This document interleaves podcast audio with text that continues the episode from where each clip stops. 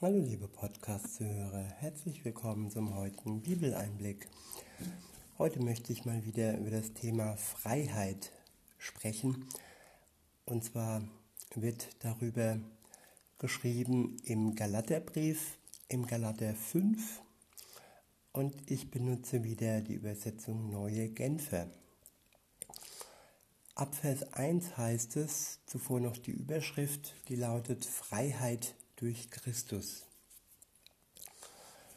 Zur Freiheit hat Christus uns befreit. Bleibt daher standhaft und lasst euch nicht wieder unter das Joch der Sklaverei zwingen. Ich wiederhole nochmal. Zur Freiheit hat Christus uns befreit. Bleibt daher standhaft und lasst euch nicht wieder unter das Joch der Sklaverei zwingen. Zu dem Thema fällt mir ein Gedanke ein, und zwar die Gedanken sind frei und es gibt viele Meinungen, auch die Meinungen sind frei. Heutzutage wird versucht, uns eine Meinung mit aller Gewalt aufzuzwingen.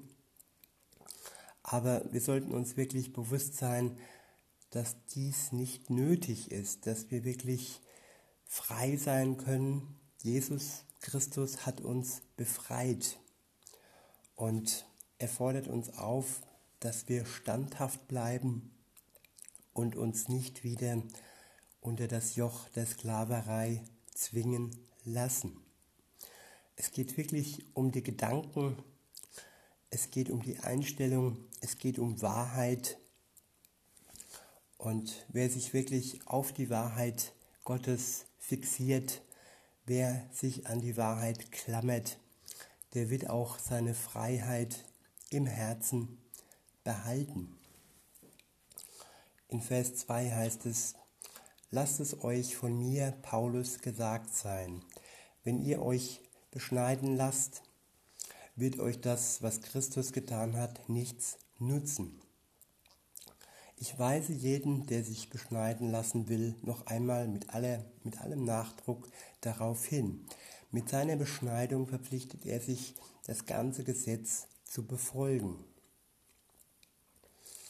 Wenn ihr versucht, mit Hilfe des Gesetzes vor Gott gerecht dazustehen, habt ihr auch habt ihr euch aus der Verbindung mit Christus gelöst und euer Leben steht nicht mehr unter der Gnade.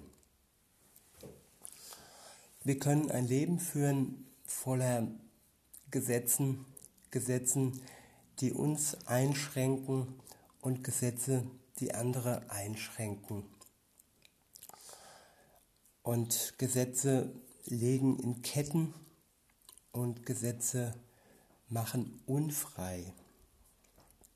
Natürlich müssen wir uns an die Gesetze äh, halten, die in der Welt herrschen, Natürlich müssen wir uns auch äh, den zehn Geboten, an die zehn Gebote halten, aber trotzdem sind wir frei. In erster Linie steht die Freiheit und die Ungebundenheit. Und wir können ohne Druck und ohne Krampf Gutes tun, nicht aus Angst heraus, dass uns die Last des Gesetzes erdrückt, sondern aus der Kraft Gottes heraus, die uns befähigt, durch seinen Geist ein Leben zu führen, so wie es Gott gefällt. Also die Fixierung und die Ausrichtung in erster Linie auf die Befreiung und auf ein Leben, das ohne den Druck des Gesetzes funktioniert. In Vers 5 heißt es, wir hingegen warten auf die Gerechtigkeit, die Gott für uns bereit hält. Und diese Hoffnung verdanken wir dem Geist Gottes. Sie ist uns aufgrund des Glaubens geschenkt.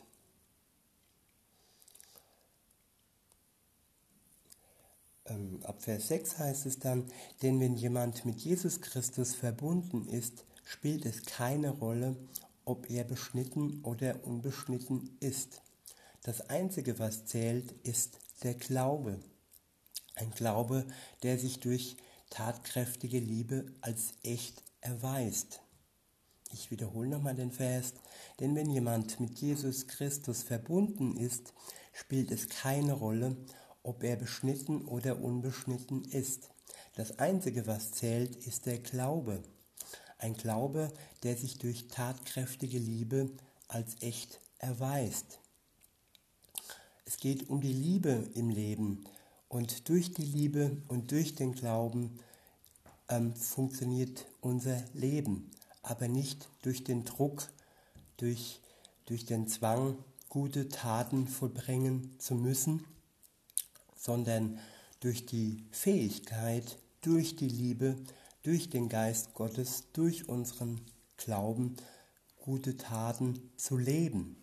Also in erster Linie steht nicht der Druck und der Zwang, sondern die Befreiung und die Befähigung durch Gott, all dies tun zu können. In Vers 7 heißt es, ihr kamt so gut voran, wer hat euch nur davon abgebracht, weiterhin der Wahrheit zu folgen? Es geht auch um Wahrheit. Es geht nicht, dass wir uns steuern lassen, verbiegen lassen, dass wir uns Panik machen lassen und dass wir die, unser Umfeld über die Wahrheit stellen. Das Wichtigste im Leben ist die Wahrheit und die finden wir im Wort Gottes. Und die sollte unser Leben wirklich steuern, die sollte unser Leben ähm, ähm, ja, ziehen und nicht die Panik zum Beispiel. In Vers 8 heißt es, die Argumente, mit denen man euch überredet, kommen nicht von dem, der euch zum Glauben ruft. Ja, man sollte jedes Argument prüfen. Woher kommt das Argument? Kommt es, zum, kommt es von Gott, der uns zum Glauben ruft, oder kommt es von einer Macht, die uns von Gott wegbringen möchte? In Vers 9 heißt es, denkt daran, die kleinste Menge Sauerteig genügt, um den ganzen Teig zu durchsäuern. Ja, damit ist gemeint die kleinste Menge Lüge, die kleinste Menge Unwahrheit genügt, um unseren ganzen Glauben zu äh, beschädigen. Es ist immer wichtig, darauf zu achten, woher kommt dieser Sauerteig, woher kommt diese, diese Unwahrheit und diese sogenannten Argumente, die uns von Gott wegziehen. In Vers 10 heißt es, doch im Vertrauen auf den Herrn bin ich zuversichtlich, wenn ich an euch denke.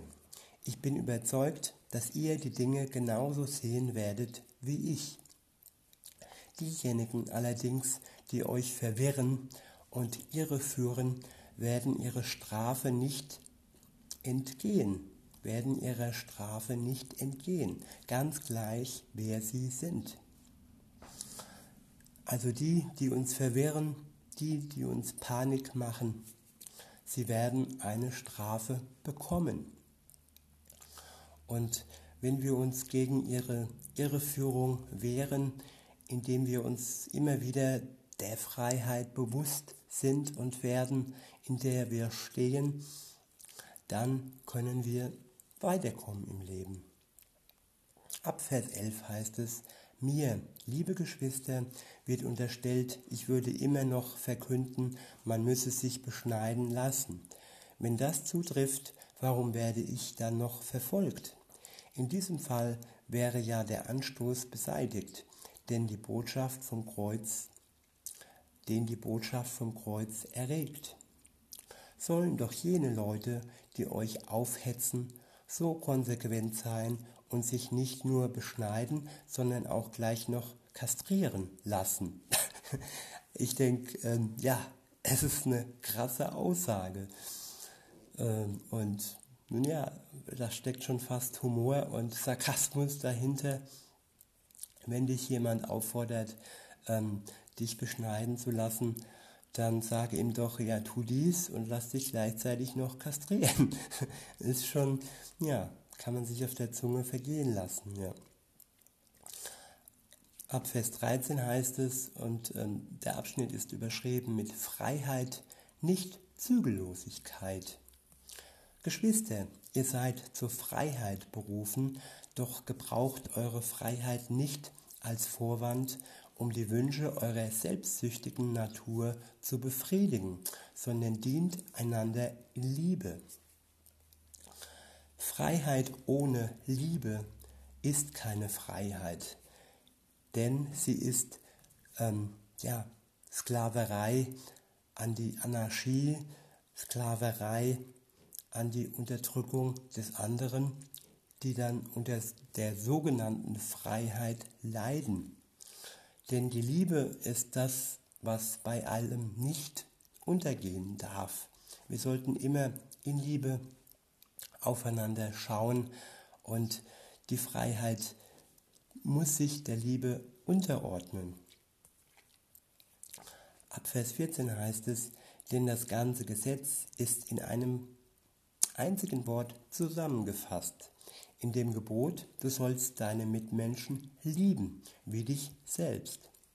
Wenn ihr jedoch wie wilde Tiere aufeinander losgeht, einander beißt und zerfleischt, dann passt nur auf, sonst werdet ihr am Ende noch einer von anderen aufgefressen. Ja, das Ganze muss zivilisiert ablaufen und Freiheit ist nicht gleich Zügellosigkeit. Der nächste Abschnitt ist überschrieben mit die Auswirkungen der menschlichen Selbstzucht. Ab Vers 16 heißt es, was will ich damit sagen? Lasst den Geist Gottes euer Verhalten bestimmen, dann werdet ihr nicht mehr den Begierden eurer eigenen Natur nachgeben. Denn Begierden sind Selbstzucht und Selbstzucht ist abermals Gefangenschaft und Sklaverei.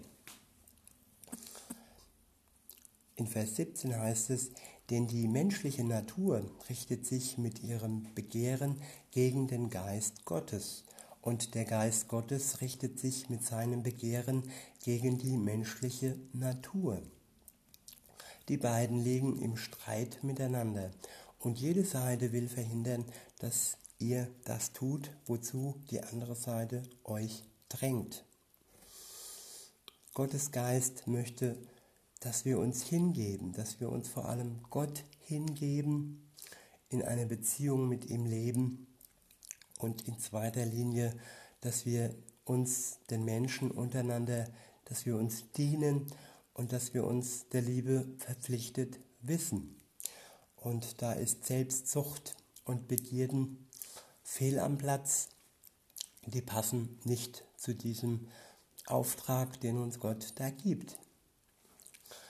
Ab Vers 18 heißt es, wenn ihr euch jedoch vom Geist Gottes führen lasst, steht ihr nicht mehr unter der Herrschaft des Gesetzes. Ich wiederhole nochmal, wenn ihr euch jedoch vom Geist Gottes führen lasst, steht ihr nicht mehr unter der Herrschaft des Gesetzes. Wir sind Befreite und wir sind nicht beherrscht vom Gesetz, sondern uns ähm, steuert und zieht die Liebe, uns zieht der Geist Gottes und das ist ein befreiter Zustand.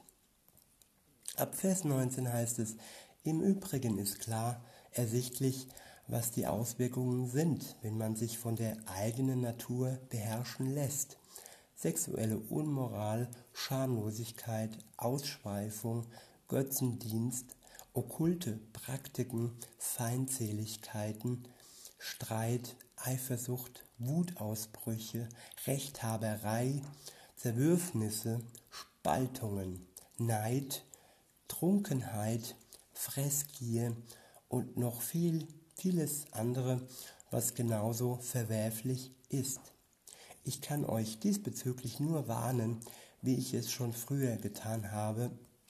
Wer so lebt und handelt, wird keinen Anteil am Reich Gottes bekommen, dem Erbe, das Gott für uns bereit hält. Der nächste Abschnitt ist überschrieben mit und die Frucht, die der Geist Gottes hervorbringt. Ab Vers 22 heißt es, die Frucht hingegen, die der Geist Gottes hervorbringt, besteht in Liebe, Freude, Frieden, Geduld, Freundlichkeit, Güte, Treue, Rücksichtnahme und Selbstbeherrschung. Gegen solches Verhalten hat kein Gesetz etwas einzuwenden. Ich wiederhole nochmal, die Frucht hingegen, die der Geist Gottes hervorbringt, besteht in Liebe, Freude, Frieden, Geduld, Freundlichkeit, Güte, Treue, Rücksichtnahme und Selbstbeherrschung. Gegen solches Verhalten hat kein Gesetz etwas einzuwenden. Auch hier wieder die zehn Gebote und das Gesetz, sie stehen nicht im, im Widerspruch zum Geist Gottes, zum Geist Gottes. Nichts hebt sich auf. Was eben entscheidend ist am Ende, ist die Befreiung.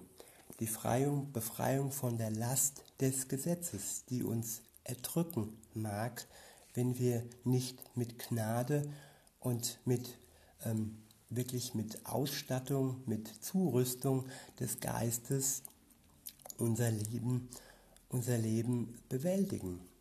Aus eigener Kraft können wir niemals das Gesetz ähm, erfüllen. Wir können nur mit Hilfe des Geist Gottes uns befähigen lassen, als Befreite ein Leben zu führen, das dem Gesetz gleichkommt, aber es hat dann nicht mehr diesen Druck auf uns. Ab Vers 24 heißt es, nun, wer zu Jesus Christus gehört, hat seine eigene Natur mit ihren Leidenschaften und Begierden gekreuzigt. Da wird also durch Gottes Geist ein neues, da wir also durch Gottes Geist ein neues Leben haben, wollen wir uns jetzt auch auf Schritt und Tritt von diesem Geist bestimmen lassen. Wir wollen nicht überheblich auftreten, einander nicht provozieren und nicht neidisch aufeinander sein.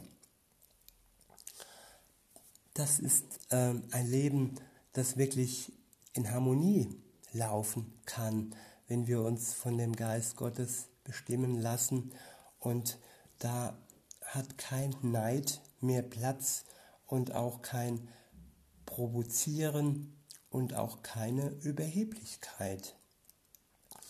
Lassen wir uns einfach durch den Geist Gottes bestimmen und lassen wir unser Leben in Freiheit mit dem Geist wirklich sinnvoll werden und ja, zu einem guten Ende in Jesus führen.